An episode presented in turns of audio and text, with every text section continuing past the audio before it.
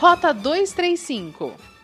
O último decreto de gramado sobre a pandemia tornou obrigatório o uso da plataforma de rastreamento Smart Tracking para estabelecimentos comerciais. Os empresários devem disponibilizar o QR Code para escaneamento via smartphones para acesso ao local. A ferramenta é capaz de rastrear movimentos de pessoas diagnosticados com a Covid-19. O mapeamento leva em conta estabelecimentos comerciais por onde a pessoa passou nos últimos 15 dias anteriores ao diagnóstico. A informação serve para alertar autoridades sanitárias e os próprios donos de empreendimentos sobre a ocorrência de Covid-19. Desde o início da pandemia de Covid-19, a Secretaria de Assistência, Cidadania e Habitação de Canela distribuiu 1.500 cestas básicas.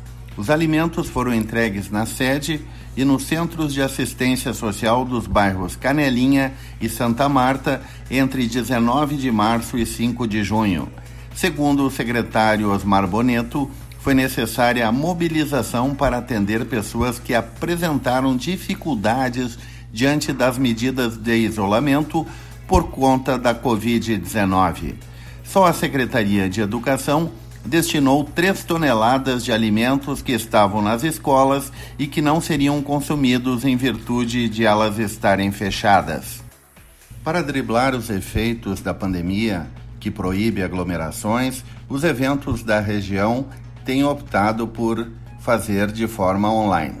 Depois do Festival de Cinema e do Fórum Gramado de Estudos Turísticos, é a vez da décima edição do Festival da Primavera, o Freeling Fest de Nova Petrópolis.